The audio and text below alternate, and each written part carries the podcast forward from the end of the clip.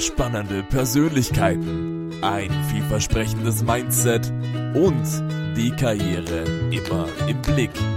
Das ist binavi.rocks. Das ist Lukas Wagner und Dominik Klug und dein Podcast auf deiner Reise zum Erfolg. Herzlich willkommen zurück bei unserem Podcast. Willkommen zurück bei deiner Reise zum Erfolg. Mein Name ist Dominik Klug und heute haben wir wieder eine neue, neue, neue spannende Episode für euch und dieses Mal aus einem ganz anderen Bereich, den wir bislang noch nicht abgedeckt haben. Aber dieser Bereich hat zu tun mit einem Großereignis, das bald bei uns hier in Vorarlberg stattfinden wird. Und es ist uns gelungen, den Mann hier zu unserer Show einzuladen, der im Hintergrund alle Fäden spinnt, der auch maßgeblich daran beteiligt ist, dass dieses Projekt hier zu uns hergekommen ist. Und umso mehr freut es mich, dass er heute bei uns ist. Herzlich willkommen, Mr. Gymnastrada, Erwin Reis. Ja, herzlich willkommen. Es freut mich sehr, dass ich zu diesem Thema mein Wissen kundtun kann. Ich denke, es gibt einiges zu sagen, es hat sich einiges an Entwicklung ergeben und es macht Spaß, dass wir es noch einmal in Dornbirn probieren können. Absolut, die Freude ist ganz auf unserer Seite. Erwin, bevor wir richtig tief reingraben in dieses große Event, erzähl uns ein bisschen etwas über dich. Wie hast du deine Ausbildung gemacht und wie bist du schlussendlich zu so einem riesengroßen Projekt gekommen? Fangen wir mal ganz von vorne an. Ganz von vorne beginnt eigentlich in der Schule mhm. im Internat, also im damals Wilhelmsheim, ein Kapuzinerinternat, war ich schon für die Sportebenen, was Veranstaltungen oder was Turniere anbelangt, verantwortlich. Ich habe dort ein bisschen gelernt, solche Veranstaltungen zu machen. Bin dann nach dem Gymnasium an die Uni in Innsbruck, habe Sport und Geografie studiert, war dann 15 Jahre Lehrer am Bergisch Ohren, habe damals den Schulsportverein gegründet, verschiedene Maßnahmen gesetzt, mit Schülern sehr, sehr viel Aktivitäten gemacht und habe dann die Chance bekommen, eigentlich über die politische Ebene, wir waren damals als Junglehrer Gründungsmitglieder der Bürgerliste der heutigen Grünen Partei mhm. und haben damals die Chance bekommen, in die Sportabteilung bzw. als Vertreter der Bürgerliste in den Stadtrat zu kommen. Und dort in der Stadtvertretung habe ich damals von Manfred Rhein, der leider verstorben ist, den Auftrag bekommen, ein Sportkonzept für die Stadt Dornbirn zu arbeiten. Mhm. Dann habe ich in die Stadt gewechselt im Jahre 91 und habe dann die Möglichkeit bekommen, als Freigeist zu arbeiten. Also es war nicht ein Beamtentum, das nur auf äh, Bürokratie und nur auf Abwicklung der Agenten, sondern sehr viel in Ebenen, Pro Projekten von neuen Ideen möglich war. Und wir haben damals wirklich die Chance bekommen, einiges in die Wege zu leiten. Unter anderem war dann im Jahre 2000, äh, eigentlich 1998, die Idee der Gymnastrada, die von einem alten Turnvater an mich herangetragen wurde, für den das der Traum war. Ich hatte keine Ahnung, was eine Gymnastrada ist, aber ich habe das dann erfahren und das Konzept, das er damals vorgelegt hat, hat mich so begeistert. Ich gesagt, das ist genau das, was wir in Vorarlberg machen können. Ja, ein sehr spannender Lebenslauf. Das heißt, du warst in der Schule schon ein bisschen so auch der Initiator, so wie ich das verstehe. Du hast verschiedene Projekte angesprochen, kann man das so sagen? Wir haben im, im Internat natürlich viele verschiedene, verschiedene Sportebenen gemacht. Wir haben Fußballturniere veranstaltet, wir haben Laufbewerbe gemacht und so weiter. Und da war immer eigentlich die Idee oder die Initiative von meiner Seite und das hat mhm. richtig Spaß gemacht mhm. mit den Gleichaltrigen, zum Teil auch Jüngeren, aber auch Älteren solche Maßnahmen zu setzen, die im Internat sehr, sehr gut angekommen sind. Mhm. Woher kommt dieser Drang oder woher kommt besser gesagt diese Motivation, Dinge umzusetzen bei dir? Hast du da schon als Kind oder als Bub eine größere Vision verfolgt oder wolltest du einfach Spaß haben? Oder Na, eigentlich, eigentlich Vision nicht. Es ist aber rein der, der Zugang zum Internat ist eine sehr interessante. Ich bin also in Dornbirn ungefähr 300 Meter von hier in die Hauptschule gegangen, mhm. habe aber als Ministrant im Kloster hm. gewerkelt. Okay. Und der Pater Stefan, der im Kapuzinerkloster zuständig war, hat zu mir dann gesagt in der ersten Klasse Hauptschule, Erwin, hättest du nicht Lust, ins Internat zu gehen? Natürlich mit dem Hintergedanken, vielleicht wird ein guter Kapuziner aus mir. auf, ja, auf jeden Fall sind wir nach Feldkirch gefahren und ich war damals mit Leib und Seele Fußballspieler. Also mhm. Fußball war mein Leben. Okay. Und in diesem Fidelisheim gab es drei Fußballplätze. Also beinahe der Himmel auf Erden. Absolut. Und damit war für mich klar, ich muss dorthin. Und meine Eltern waren sicherlich nicht begeistert. Es war für sie sicherlich ein Schock, dass ich auch vom finanziellen vor allem her ins Internat möchte. Aber sie haben mich dann unterstützt und haben mir die Chance gegeben. Und das war eigentlich der, der Schlüssel zu meinem Leben, zu meinem äh, anderen Leben, weil ansonsten es wäre sehr, sehr schwierig geworden in Dornbirn, weil mein Vater war Industriearbeiter, die Mutter hat halt auch, aber es war eigentlich nicht eine Familie, die in Richtung Matura und Studium unterwegs war. Und ich kann nur Danke sagen, dass sie mich so unterstützt haben und ich damit die Chance bekommen habe. Und was noch hervorragend war, dadurch, dass ich die erste Hauptschule hier gemacht habe und dann oben ins erste Gymnasium eingestiegen bin, habe ich mehr oder weniger ein Jahr plus bekommen und war damit bis zur sechsten Klasse Vorzugsschüler. Mhm. Also war eine ideale Sache. Danach habe ich zu intensiv Fußball betrieben und mhm. die Noten sind etwas den Bach hinuntergegangen. Aber grundsätzlich war das eigentlich eine, eine unheimlich tolle Konstellation.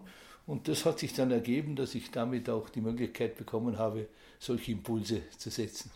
Ja, es ist ja oft so, dass man das Leben erst rückwärts versteht und dass sich viele Schlüsselereignisse ergeben, die man zum Zeitpunkt, bei dem sie passieren, vielleicht noch nicht ganz verstehen kann, aber schlussendlich macht dann alles Sinn. Ja, auch keine, die Gedanken daran verliert.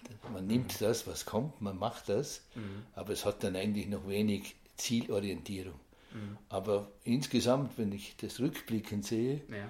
war es einfach eine ideale Lehre mhm. und war auch ja, die, die Grundlage, wobei dann natürlich viele Jahre gekommen sind, wo man wo ich Fußballspieler war in der Westliga oder in, in, dann in niedrigeren Vereinen, wie in Seefeld zum Beispiel ziemlich lange als Student, war wunderschön, mhm. war eigentlich macht Spaß, mhm. war jetzt absolut, hat nichts mit Leistungssport zu tun gehabt, sondern war eher eine gesellschaftliche Ebene und das war lange Zeit etwas sehr, sehr wichtig. Mhm. Interessant.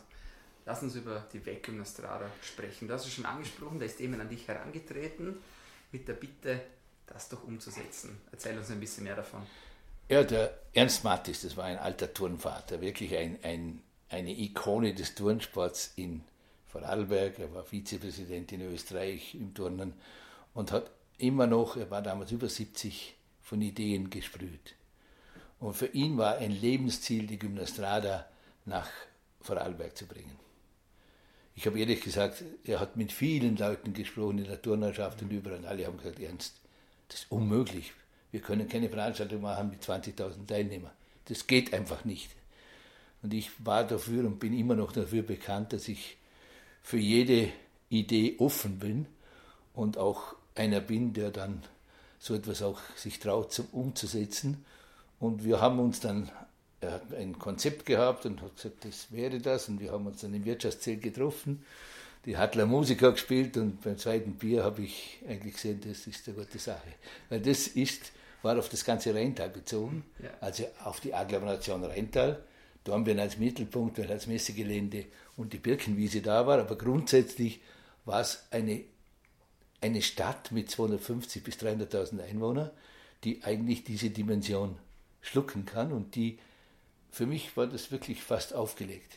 Natürlich habe ich gesagt, ich muss eine Woche überlegen, aber eigentlich hätte ich gleich nach dem zweiten Bier sagen können, das machen wir und haben dann gestartet. Und das war wirklich fast unglaublich, dass man dann gesagt hat, okay, wir versuchen das zu machen. Wir haben bei der FEG, also bei dem Turmverband, den österreichischen Turmverband angefragt bei der FEG und haben dann äh, uns beworben und sind im Jahre 98 in Villamura Dornbirn gegen Lissabon angetreten, also in Portugal gegen Lissabon, als kleine Mannschaft mit so zehn Leuten, mit Leuten dabei, der Oliver Stocker oder der Hanna Mäser, die, die, die haben alle eigentlich, wir haben damals den Computer mitgenommen, wir hatten den Drucker mitgenommen. Das war eine Zeit, die man sich kaum mehr vorstellen kann. Wir sind da als Team aufgetreten und haben dann in Villamura versucht gegen Lissabon und haben einfaches Lobbying betrieben. Das war echt herrlich, wenn man mit zehn Leuten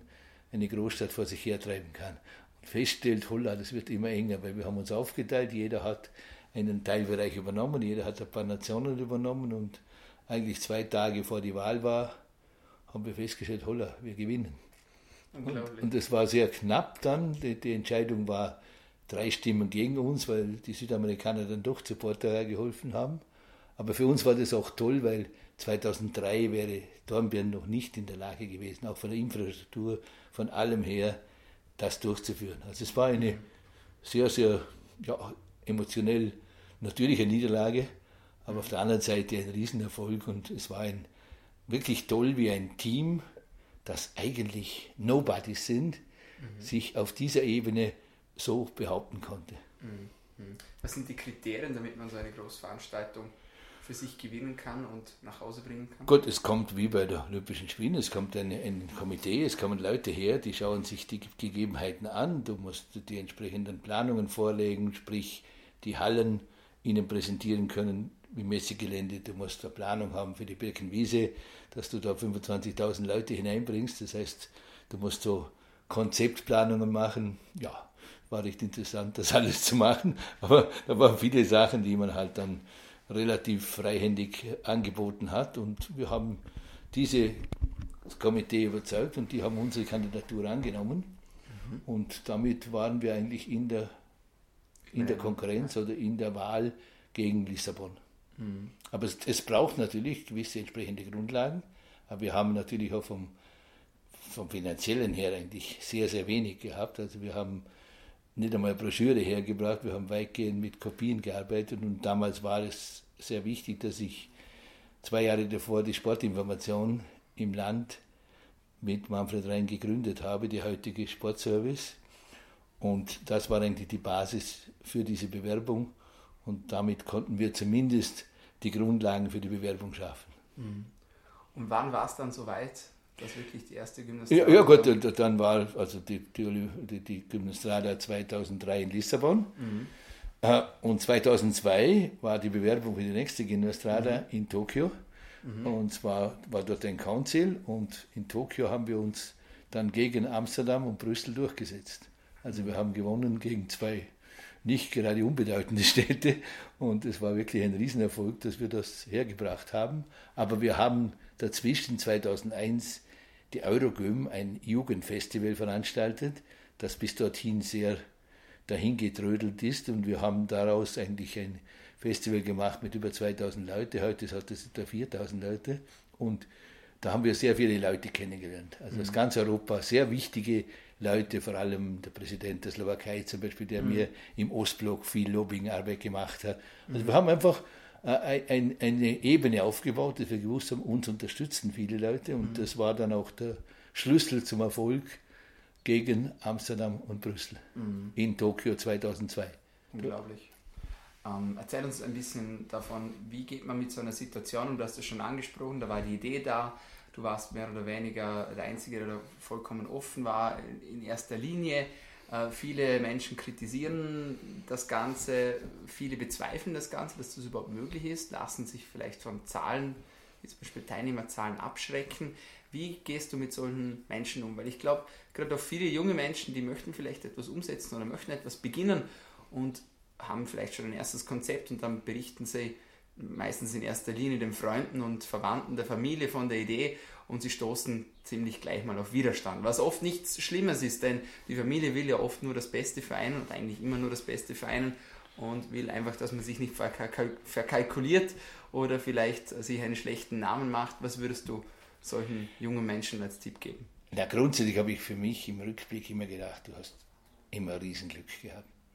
Warum, oder? Und ich habe dann das Glück insofern etwas definiert, indem ich auf das Glück zugegangen bin, mhm. indem ich das wirklich wahrgenommen habe, indem ich Projekte also einfach voll dran war, das zu realisieren und mich nicht aufhalten haben lasse von irgendwelchen Leuten, die man Ich weiß, kann mich da sehr, sehr gut erinnern beim, bei der Gymnastrada 2007, bei der ersten Aufsicht, wir haben ja eine GmbH mit Aufsichtsrat gehabt, mhm.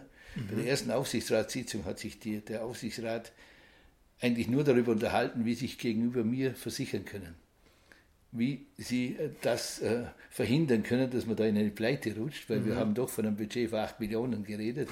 Ja. Und, und, für sie war das undenkbar, unfassbar, wie das gehen soll. Und und ich habe dann am Ende dieser Sitzung gesagt, das war jetzt wirklich ein toller Vertrauensvorschuss, dass, dass ihr das, das so konkret überlegt hat. Und, und es hat dann aber auch keine Versicherung gegeben, die gegen den Reis geschützt hat. Also das war, aber hat gezeigt, wie das ist. Auch die Politik hat sich natürlich sehr, sehr lange versteckt und, und hat also wirklich äh, ja, gedacht, man lasst den Verrückten laufen und es haben sich dann immer mehr gefunden, die, die in meinem Ebene mitgearbeitet haben, mhm. aber für viele war es überhaupt nicht nachvollziehbar, wie das funktionieren kann, wobei auch vom finanziellen her ist eigentlich eine, eine Milchmädchenrechnung ist. Mhm. Also die Teilnehmer, das ist ja das Großartige an der Gymnastrada, dass die Basisfinanzierung von der öffentlichen Hand eigentlich sehr bescheiden ist.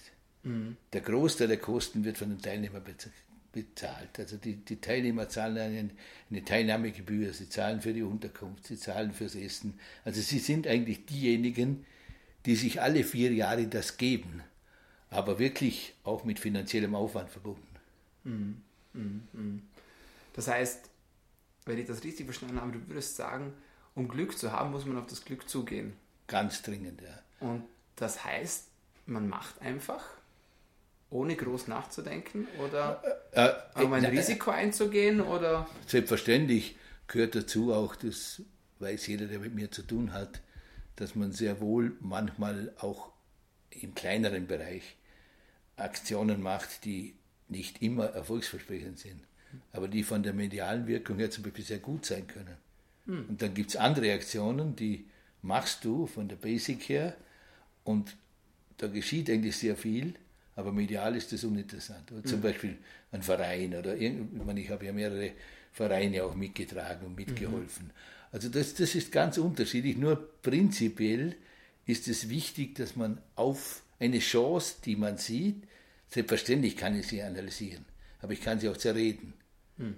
Wenn ich anfange, das wirklich, die Gymnastrada mit allen zu diskutieren, dann gehen die Jahre dahin, es gibt nie eine Gymnastrada. Mhm.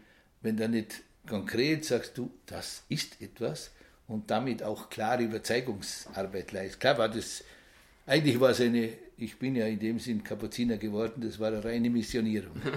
Das war, war absolut, ich hätte, das wäre eine klare Missionierung. Die mhm. Gymnastrada zu verkaufen war eine, aber auch das, wir haben vier Jahre davor schon Sponsoren gehabt. Wir haben die ganze Gymnastrada im Vorfeld nie einen Euro Kredit aufgenommen, weil wir alle, wir haben Leute gefunden, die mitgeholfen haben und mhm. das war wirklich schon sehr, sehr, das sagt der jetzige Marketing Junior, den ich jetzt im Einsatz habe, sagt, wie er das 2007 gemacht hat, ist für mich einfach hochachtungsvoll, weil das ist fast unglaublich, dass er das hergebracht hat. Mhm. Und wir haben damals wirklich tolle Partner gehabt und, und das ist schon etwas, wo du einen gewissen Stolz hast, dass du mhm. diese ja, Missionierung erfolgreich hergebracht hast. Mhm. Von wie vielen Leuten sprechen wir, weil du sagst, äh, immer mehr Leute haben sich gefunden, die da mithelfen und beim ersten Mal? Gut, wir, grundsätzlich haben wir mit einem sehr kleinen Team angefangen. Was heißt klein? Zwei, drei Leute. Also die, die Basic, Basis, also die ja. das Büro gemacht haben, die die Bewerbung gemacht haben. Und okay. dann für den Bewerbungsprozess? Äh, auch für die, für die Gymnastrada. Okay. Als wir die Gymnastrada 2002 gehabt haben, aber jetzt auch 2015, dann haben am Anfang ich und eine Sekretärin angefangen. Aha. Und haben dort einmal die Basis gelegt und dann haben wir nach dem ersten Jahr dann, vor allem haben wir als großen Partner die Vorarlberger Turnerschaft, mhm. die vor allem im ehrenamtlichen Bereich sehr stark drin ist. Dann habe ich jetzt sehr viele Edelpensionisten, das die, sind alles freiwillige Mitarbeiter. Die, die freiwillige Mitarbeiter sind. Und wir haben jetzt, im Moment sind wir insgesamt auf sechs äh, einfach angestellte Arbeitskräfte, ja. unter anderem eine Erasmus-Studentin aus den Niederlanden, mhm. aber auch zwei Sekretärinnen, die eine für Sport, die eine für meinen Bereich, eine jetzt für Social Media mhm. und, und App-Entwicklung und diese ja. Richtung, ein mhm. Marketingmann und ein, einer, der wirklich für die Organisation des sportlichen Bereichs zuständig ist, aber auch die Kontakte zu den Verbänden hat. Also das sind so die momentane Basis. Jetzt kommt die Präsidentin dazu, die auch mitarbeitet, die sich jetzt mehr noch mit einbringt. Aber insgesamt waren wir also so Entwicklung und haben eigentlich bis 2000, jetzt für die Gymnasiade dieses Mal, bis 2017 waren wir zu dritt, zu viert. Unglaublich. Und jetzt sind wir, aber da sind dann immer noch diese externen Fachleute dazugekommen, wie gesagt, mhm. wie ein Pepe Madlener, der in der Technik einfach ein Phänomen ist, mit dem Bruno Hemmerle zusammen, dann im Verkehr der Karl-Heinz Winkler, im Bereich Medizin der Dr. Spiegel. Mhm. Also wir haben dort natürlich überall wirklich gute, aber das sind wirklich Ehrenamtliche, die da mit mhm. dabei sind. Der Heinz Ammann für die ganzen Schulen, der ist daher über 17.000 Betten, mhm. ist heute schon fast 80, also ist einer, der sich da noch mit einbringt. Dann der Werner Stiebinger für die ganze Geräte, Tribünen aufbauten. Also, und das ist einfach schon verrückt, dass so viele Leute, und im Endeffekt werden wir heuer an die 8000 Ehrenamtliche haben, die bei der Gymnastik im Einsatz sind. What? Okay, das ist beachtlich, unglaublich. Äh, wie geht man an sowas heran? Gibt es da ein Konzept? Nimmt man sich ein Blueprint von anderen Veranstaltungen, von anderen Großveranstaltungen? Will man da selber was kreieren? Wie ist der Zugang zur Organisation von so einem großen Projekt? Gut, grundsätzlich ist es wichtig, dass du, ich habe damals einfach die Schweizer sind die größte Gymnastrada-Nation. Okay. Die sind diesmal wieder mit über 3000 Leuten dabei. 3000? Ja, dann die, die Deutschen sind auch sehr stark. Da habe ich den Detlef Mann, den Chef damals von der Gymnastrada-Organisation. Und ich habe mich eigentlich alle zwei Monate mit dem damaligen Chef der Schweizer in Thurgau, also der Raststation, getroffen und wir haben immer ein bisschen abgeglichen, wie das ausschaut und haben natürlich die Erfahrungswerte von früheren Veranstaltungen hergenommen, aber ja, da bin ich also recht mutig und frei unterwegs, um das wirklich dann so zu entwickeln, dass alle Gewerke eigentlich ihre das ist ja enorm wichtig, dass du wirklich eigenständige Gewerke und auch das Vertrauen den Leuten gibst, dass die das machen, weil ist ja ein Ding der Unmöglichkeit, wenn du meinst, du musst da überall äh, mitwirken. Mhm. Du bist schon dabei, ich bin informiert, ich kann über die Gymnastik in allen Bereichen mitreden, aber die Detail und die, die wirklich konkrete Arbeit wird von wirklich, und da habe ich festgestellt, wir haben in Vorarlberg wirklich Weltklasse-Leute, absolute mhm. Weltklasse, weil wir sind bekannt, der Präsident des Europäischen Verbandes, der neue aus Aserbaidschan, hat gesagt, Erwin, ich habe gehört, ihr seid die besten Organisatoren, die es gibt. Und heute haben wir da der Jesus Telo aus Gran Canaria gesagt, Erwin, ja, das weißt du eh, halt das alles in Also das ist einfach schon schön zu, so, zu hören. Mhm und, und auch für unsere Leute schon toll, dass wir diesbezüglich absolut, aber dank der Ehrenamtlichkeit, muss ich ja ganz klar sagen, die Ehren, also wenn wir nicht dieses Potenzial an Leuten hätten, die sich da engagiert einbringen, wäre es auch nicht finanzierbar. Das muss man klar sagen. Wenn du das so als professionell machen musst, dann ist das einfach nicht möglich. Mm, mm. Erzähl uns mehr über den Ablauf von dem Ganzen. Was ist die Gymnastrade eigentlich für alle, die das jetzt noch nicht wissen? Fass das für uns kurz zusammen. Gymnastrada ist das größte Breitensportfest der Welt, von dem Weltturmverband veranstaltet.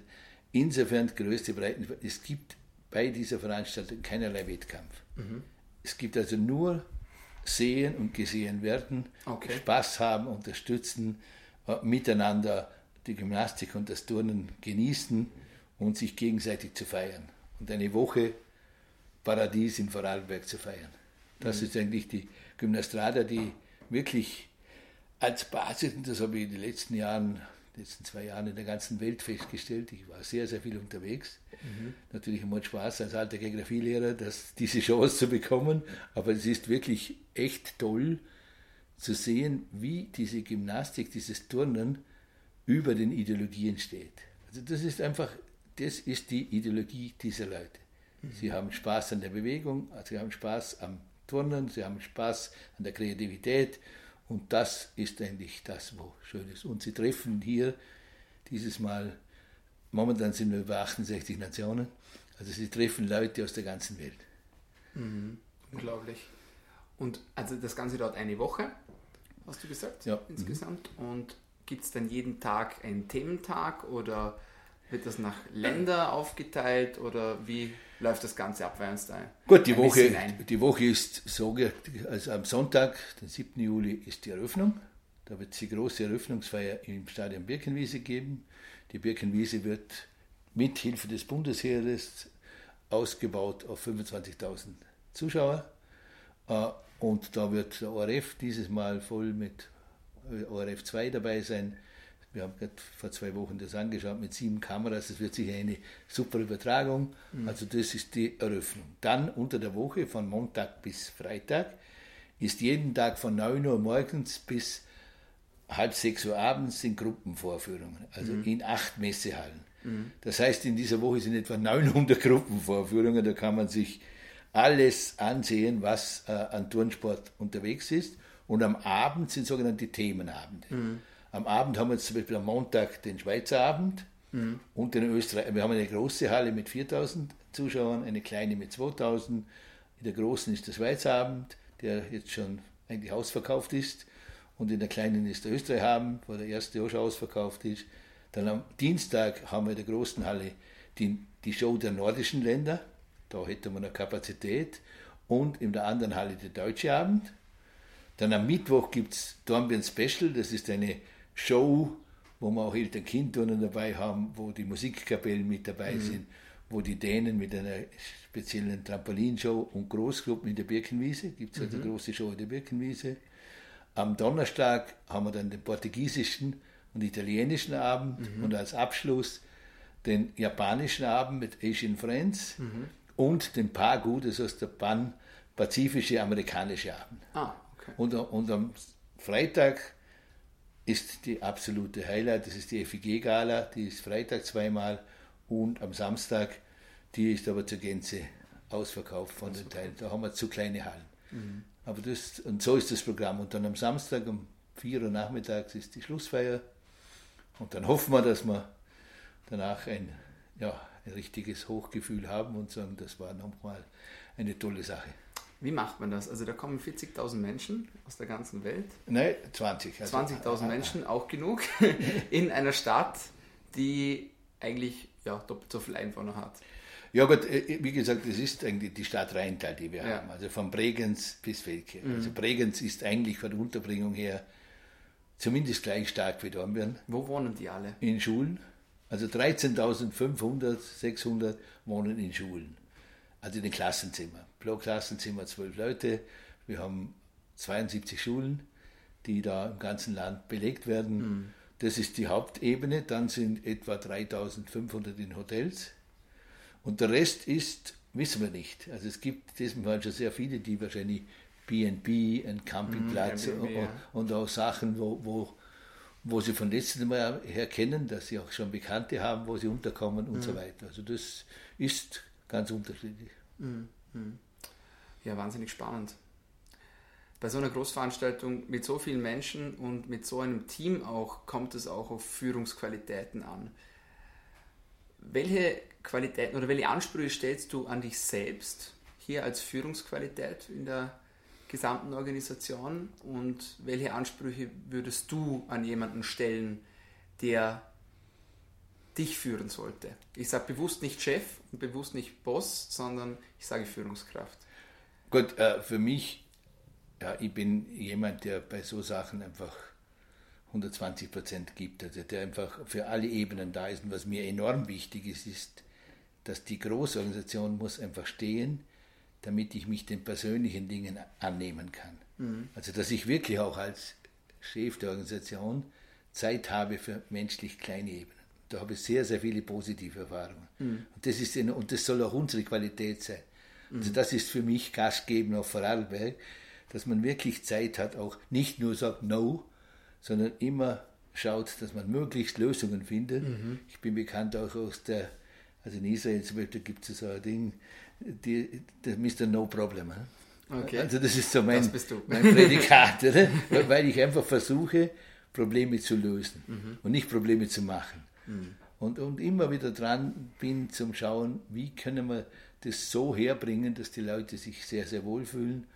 Und das ist ein bisschen momentan auch die Problematik, dass natürlich sehr viele sind, die ja momentan äh, ihre Ebenen einbringen und dort und dort und dort sagen, ja, das muss man noch und dort ist eine Risikoanalyse und so weiter. Aber das gehört dazu. Aber wenn du das machst, dann musst du einfach schauen, dass du positiv dran bist und viele Sachen einfach ja, zur Kenntnis nimmst, aber mhm. nicht dich daran aufreibst, mhm. weil so viel Energie hat man dann halt nicht. Du mhm. musst schauen, dass du einfach in einer gewissen Ich grüße euch Mentalität äh, das Ganze über die Runden bringst. Mhm. Und auch deine Leute wissen, sie können sich auf dich verlassen. Du stehst hinter ihnen und du gibst ihnen das Vertrauen und sagst, das bringst du her. Mhm. Und das bringen wir her miteinander. Mhm. Und das ist eigentlich, glaube ich, ein sehr, sehr wesentlicher Bestandteil. Mhm. Ist das auch äh, die Strategie, wie du mit Kritikern umgehst oder vielleicht mit Neidern umgehst? Jetzt gehen wir wieder von der Situation aus, junge Menschen, die setzen was um, die wollen was bewegen, aber sie bekommen Widerstand. Ja, zuerst von der Familie zum Beispiel, dann von den Freunden. Was, was würdest du sagen, ist, was, was ist der beste Weg, Fangen wir an mit, mit, mit, konstruktiver Kritik, weil es gibt immer konstruktive Kritik, die berechtigt ist und die man bearbeiten soll und beachten soll und dann gibt es unkonstruktive Kritik, die sehr oft auf Neid basiert. Wie würdest du vorschlagen, damit umzugehen? Gut, grundsätzlich muss man sich klar sein, sobald man aktiv wird und sich positioniert, weckt man Neid. Warum das, ist das so, glaubst du? Ja, weil du einfach damit Leute, jetzt ganz hart gesagt, die nichts tun oder die wenig tun, die aber auch eigentlich in der Gesellschaft akzeptiert sein wollen, mhm. unter Druck kommen. Weil mhm. du natürlich automatisch derjenige bist, der etwas bewegt und der natürlich damit sich auch positioniert. Und diese Positionierung ist aber auch mit Einsatz und mit Leistung verbunden. Mhm. Nur das wird oft übersehen. Ne?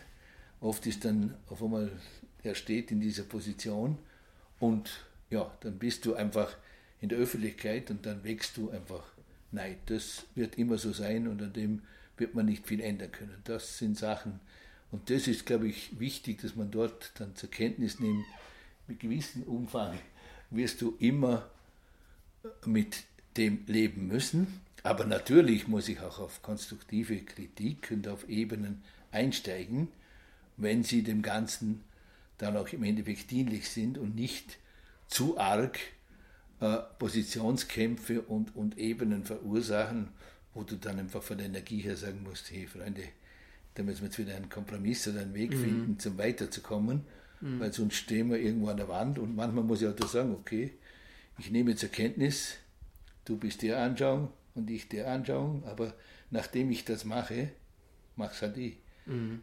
mhm. mhm. mhm. Glaubst du, dass ähm, Glaubst du, dass Neid und äh, Kritik auch eine Bestätigung sein können für einen selbst? Das muss man lernen. Das ist ja das, was, was wichtig ist. Wie lernt man das? Ja, lernen, man muss einfach zur Kenntnis nehmen, dass du damit einfach gewisse Leute provozierst oder dass du gewisse Sachen machst. Also ich habe das in der Schule damals erlebt, auch wenn du jetzt mit Kindern sehr viel machst. Du, du gehst langlaufen, du gehst, du machst einfach sehr, sehr viel. Mhm. Und, und, äh, die anderen sagen dann, eben, ja, warum macht er so viel? Warum immer ist die Reise, immer macht er das. Mhm. Und Wie kommt er dazu? Und ich hatte am Anfang gedacht, eigentlich müsste das ja ihre Aufgabe sein, als Pädagogen sich da auch zu engagieren. Mhm. Nur das ist, war ich für mich dann klar, das ist die falsche Herangehensweise. Mhm. Weil jeder hat das Recht, das so zu machen, wie er glaubt. Er macht seinen Beruf ordentlich, er, er erledigt seine Ebene, aber er ist es nicht derjenige, der darüber hinaus noch Impulse gibt. Muss er ja auch. Und, und ihm, ja. ne, überhaupt ja. nicht. Na, darum muss man das auch zur Kenntnis nehmen mhm. und auch ganz klar sagen, okay, das ist so, ich bin ja selber schuld, wenn ich das mehr mache und das mir Spaß macht, dann kann ich es ja machen. Ne? Mhm. Aber ich muss mich nicht entschuldigen, dass ich das mache. Mhm sondern ich kann sagen, das tue ich gern, das macht mir Spaß. Ich bin lieben gern mit den Schülern unterwegs oder ich bin jetzt lieben gern äh, in Afrika mit den Kindern oder wo ich dann überall bin. Aber ich muss mich nicht entschuldigen dafür, mhm. sondern ich mache das und wem das gefällt, ist, freut es mich, wenn er mit dabei ist. Und wenn mhm. das nicht gefällt, ja, dann ist das aber nicht mein Problem. Mhm, absolut. Wie gehst du mit Rückschlägen um? Wenn alles zu laufen scheint und es passiert etwas Unvorhergesehenes. Was ist da deine Strategie, damit umzugehen? Ein Mittagsschläfchen zu machen und überlegen, vielleicht ist das sogar eine positive Wende. Also ich habe mhm. schon vielmal Rückschläge erlebt, wo ich im Moment gedacht habe, oh, jetzt ist fertig und nach einer Nachdenkphase, oft nur ein Mittagsschläfchen, habe ich festgestellt, dass der Rückschlag sogar eine positive Ebene sein kann, wenn ich das entsprechend nütze. Wenn ich einfach sehe, holla, oder wenn ich Emotionen herausnehmen kann. Wenn mhm. ich einfach sage, okay, der Rückschlag ist jetzt da, aber ich muss versuchen, aus dem Rückschlag möglichst viel Positives herauszubekommen mhm. und das so zu lösen, dass es für mich vielleicht sogar ein Lernprozess ist, um sogar positiver zu werden. Also das ist etwas, wo meine Frau sich oft gewundert hat, dass sie dann nach Mittagsschläfen gekommen bin und gesagt hat, okay, ich glaube, das ist eine Chance, jetzt könnte man das ja so machen. Ne? Mhm. Und hat damit einen neuen Weg gefunden. Und also wichtig ist nur, dass man sich nicht zu arg in Ebenen total verrennt und damit viel Energie aufgibt und oft dann feststellen muss, jetzt komme ich nicht mehr weiter, jetzt bin mhm. ich einfach am Ende. Mhm. Und, und das ist unbedingt notwendig, dass man da früh genug reagiert und sagt, du, äh, schau mal, wo findet man einen Weg, der vielleicht sogar eine neue Richtung bringt, mhm. die mir eine neue Chance eröffnet. Mhm. Wann erkennt man diesen Zeitpunkt, wo man sagt, okay, jetzt müssen wir umdrehen und wo ist die Gratwanderung zwischen dem, okay, wenn ich noch ein bisschen mehr Power gebe oder wenn ich noch ein bisschen mehr versuche, dann komme ich da durch und wann erkennt man, dass man umdrehen muss?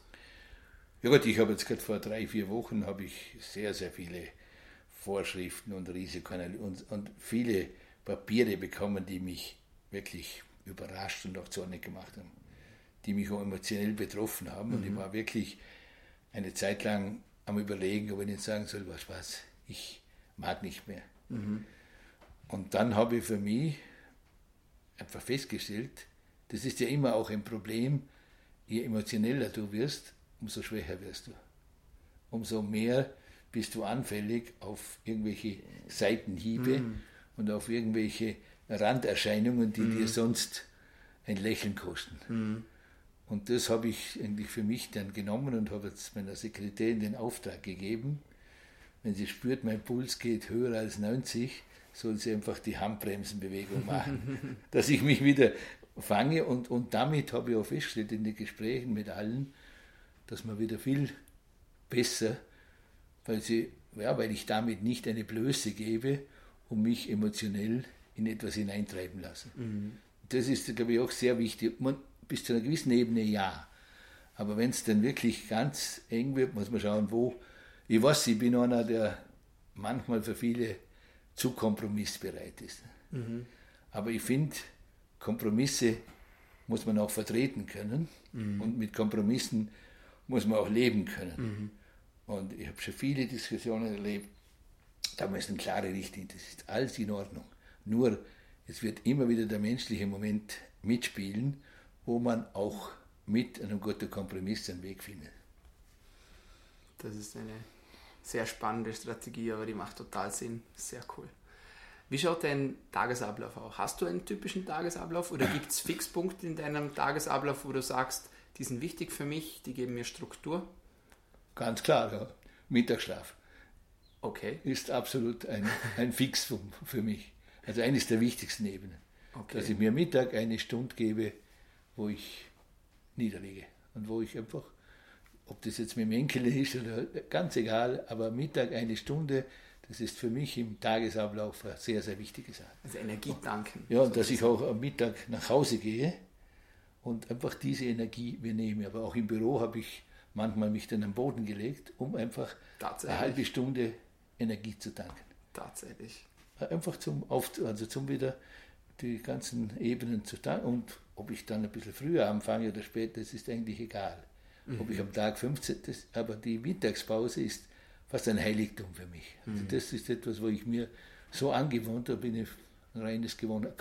Es gibt schon Tage, wo es nicht möglich ist, aber grundsätzlich müsste ich sagen, zu 90 Prozent habe ich meine Mittagszeit. Und das wisst, was man bei der Familie, ich komme, esse ein bisschen was und ziehe mich dann zu einem Mittagsschläfchen zurück. Das ist interessant. Bleiben wir kurz noch bei der Familie. Wie macht man das? Weil viele Menschen sagen, beides geht nicht. Entweder Familie oder Karriere. Ich bin der Meinung, es geht beides. Und ich kenne auch andere Menschen, die dieser Meinung sind. Du verkörperst das auch in gewisser Art und Weise. Gibt es da Regeln, äh, sowohl im Job als wie auch in der Beziehung, die man einhalten muss, damit so etwas funktioniert? Oder was glaubst du, was ist hier der Schlüssel zum Erfolg? Ja, dass man sich einmal am Anfang zusammenstreitet, dass man irgendwo miteinander Wege findet, zum sagen, okay, ich akzeptiere, dass du deine Zeit nimmst, mhm. ich akzeptiere, dass du deine Zeit nimmst und dass du natürlich eine Frau hast, die sich mit diesen Extremperioden, die ich mhm. zum Beispiel jetzt habe, auch abfindet. Oder einen Mann, je nachdem. ja, ja, ja, bei mir jetzt die Frau, mhm. aber, aber dass ja. du einfach einen Partner hast, der, oder der auch in dem Bereich tätig ist. Ja, absolut. Aber nicht unbedingt im gleichen Bereich. Also wir mhm. haben uns klar gesagt, Gymnastrada ist sie nur randig mit beschäftigt, mhm. gewisse Aufgaben ja, aber sie sorgt dafür, dass die Familie, dass die Enkel, dass, das, mhm. dass das, das Umfeld funktioniert und dass wir da eine Ebene haben und ich bin einfach in diesem Bereich voll engagiert. Mhm. Also das sind, glaube ich, Sachen, die man sich wirklich richten oder zumindest miteinander Ebenen klar machen sollte. Mhm. Was motiviert dich jeden Tag wieder mit 120 Prozent Energie an dieses und ja auch an andere Projekte heranzugehen? Es macht einfach Spaß. Also ich bin ja schon seit acht Jahren in Pension, oder? Und es macht einfach einen riesen Spaß eigentlich. Und, und wenn mir der Morgen am Bus fährt, der Busfahrer sagt, wenn gib auf die Acht, weil das ist, wird dir zu viel. Dann sage ich, du, solange ich so positiv dran bin, dass das für mich einfach Spaß macht, dass ich einfach den Tag ja, mit, mit x Themen abwickeln kann, dass, dass ich sehe, da geschieht etwas, da rührt sich etwas. Und das Gleiche, wenn ich eine Reise in unser Projekt nach Afrika mache sagen die Leute auch, das gibt es ja gar nicht, da, da, nimmst du einen Flug, der, wo du noch, was ich, fünf Stunden dort liegen musst und dort und dann kommst du zurück und bist voll geladen. Eigentlich nehme ich Energie mit von Afrika, wenn mhm. ich mit den Kindern unterwegs bin. Aber mhm. auch hier, es muss einfach die Hauptantriebsebene ist Freude und Spaß mhm. an diesem Tun, was ich habe. Und natürlich ein Team, mit dem ich mich da sehr wohl fühle. Mhm. Welchen Tipp würdest du deinem 20-jährigen Ich geben mit dem Wissen, das du heute hast? Das ist eine sehr, sehr schwierige Ebene, weil eigentlich kannst du nur eigentlich den, Kindern oder den 20-Jährigen sagen, nimm dein Leben in die Hand. Und das war vielleicht auch einer der Gründe, wenn du im Internat bist, wirst du meine Mitschüler waren der Michael Köhlmeier, der Reinhold Pilgeri, also da waren einige dabei, die sich auch sehr äh, exklusiv entwickelt haben. Und das ist, glaube ich, sehr wichtig. Aber man ist, wird damit natürlich nicht ein einfacherer Mensch, mhm. weil du natürlich sehr egozentriert bist, weil du eigentlich gewohnt bist, viel selber zu machen. Und damit ist es wirklich auch in der Partnerschaft nicht immer ganz einfach, weil du natürlich jemand bist, der gewohnt ist, sich alleine zurechtzufinden, alleine zu machen. Aber genau diese Ebenen muss man halt lernen, miteinander umzugehen. Und, und jedem Jungen kann man nur sagen, probier's, gib Gas, versuch das herzubringen, aber halt schon überlegen, was macht Sinn und nicht ins Blaue hinein mhm. Aktionen setzen, wo dann jeder sagt, er ist verrückt und, und riskiert auch im finanziellen zum Beispiel sehr, sehr viel. Mhm. Sehr cool. Erwin, vielen lieben Dank alles klar. für das Interview. Wir wünschen dir alles Liebe, viel Erfolg, nicht nur für dieses große Projekt, das jetzt ansteht, sondern natürlich auch für alles weitere, das du noch aushecken wirst und was du noch planen wirst. Bin selber sehr gespannt, ja. Wir auch. Alles klar. Vielen Dank, dass du bei uns warst. Dankeschön, hat mich sehr gefreut. Das war die heutige Ausgabe von Vinavi.rocks. Uns gibt es jeden Sonntag um 12 Uhr auf iTunes, Soundcloud und im Internet. Schick uns dein Feedback und werde selbst Teil davon. Wir freuen uns darauf, dich auf deiner Reise begleiten zu können. Wir sehen uns nächste Woche. Bis dahin, liebe das Jetzt.